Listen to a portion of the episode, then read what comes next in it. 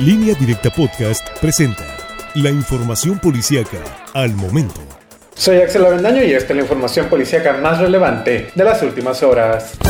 Un hombre murió y otro más quedó seriamente lesionado la mañana de este jueves al chocar la camioneta en que viajaban contra un muro de un puente en la autopista Benito Juárez La Costera en el municipio de Angostura. Los dos hombres eran residentes de la ciudad de Querétaro y viajaban en una camioneta de carga propiedad de una empresa de mudanzas. Ambos quedaron prensados luego del choque por lo que los bomberos tuvieron que utilizar el equipo conocido como Quijadas de la Vida. Posteriormente fueron llevados a un hospital privado en Guamúchil en donde uno de ellos murió debido a las heridas sufridas.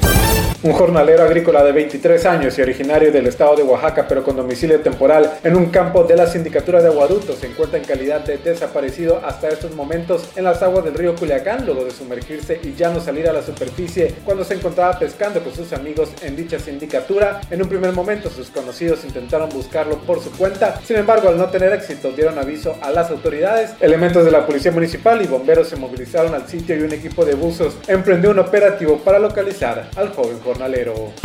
Elementos de la Fiscalía General de la República arribaron la mañana de este jueves y comenzaron el cateo en la residencia que desde el pasado martes por la tarde se encuentra asegurada por elementos de la Guardia Nacional y de la Policía Estatal Preventiva en la colonia Villa Universidad, ubicada al norte de la ciudad de Culiacán. Hasta el momento no se han dado a conocer los pormenores de este operativo que comenzó hace dos días en la zona antes mencionada y los agentes solo han señalado que se encuentran en el sitio apoyando las labores de resguardo de una vivienda ubicada por la calle Platón, cerca del Boulevard Las Américas, a un costado de una conocida plaza comercial.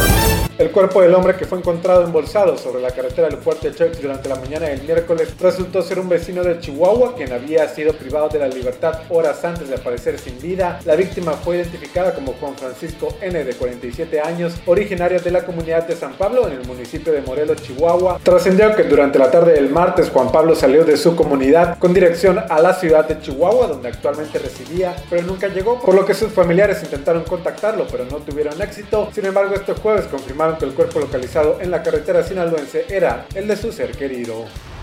Más información en línea directa portal.com.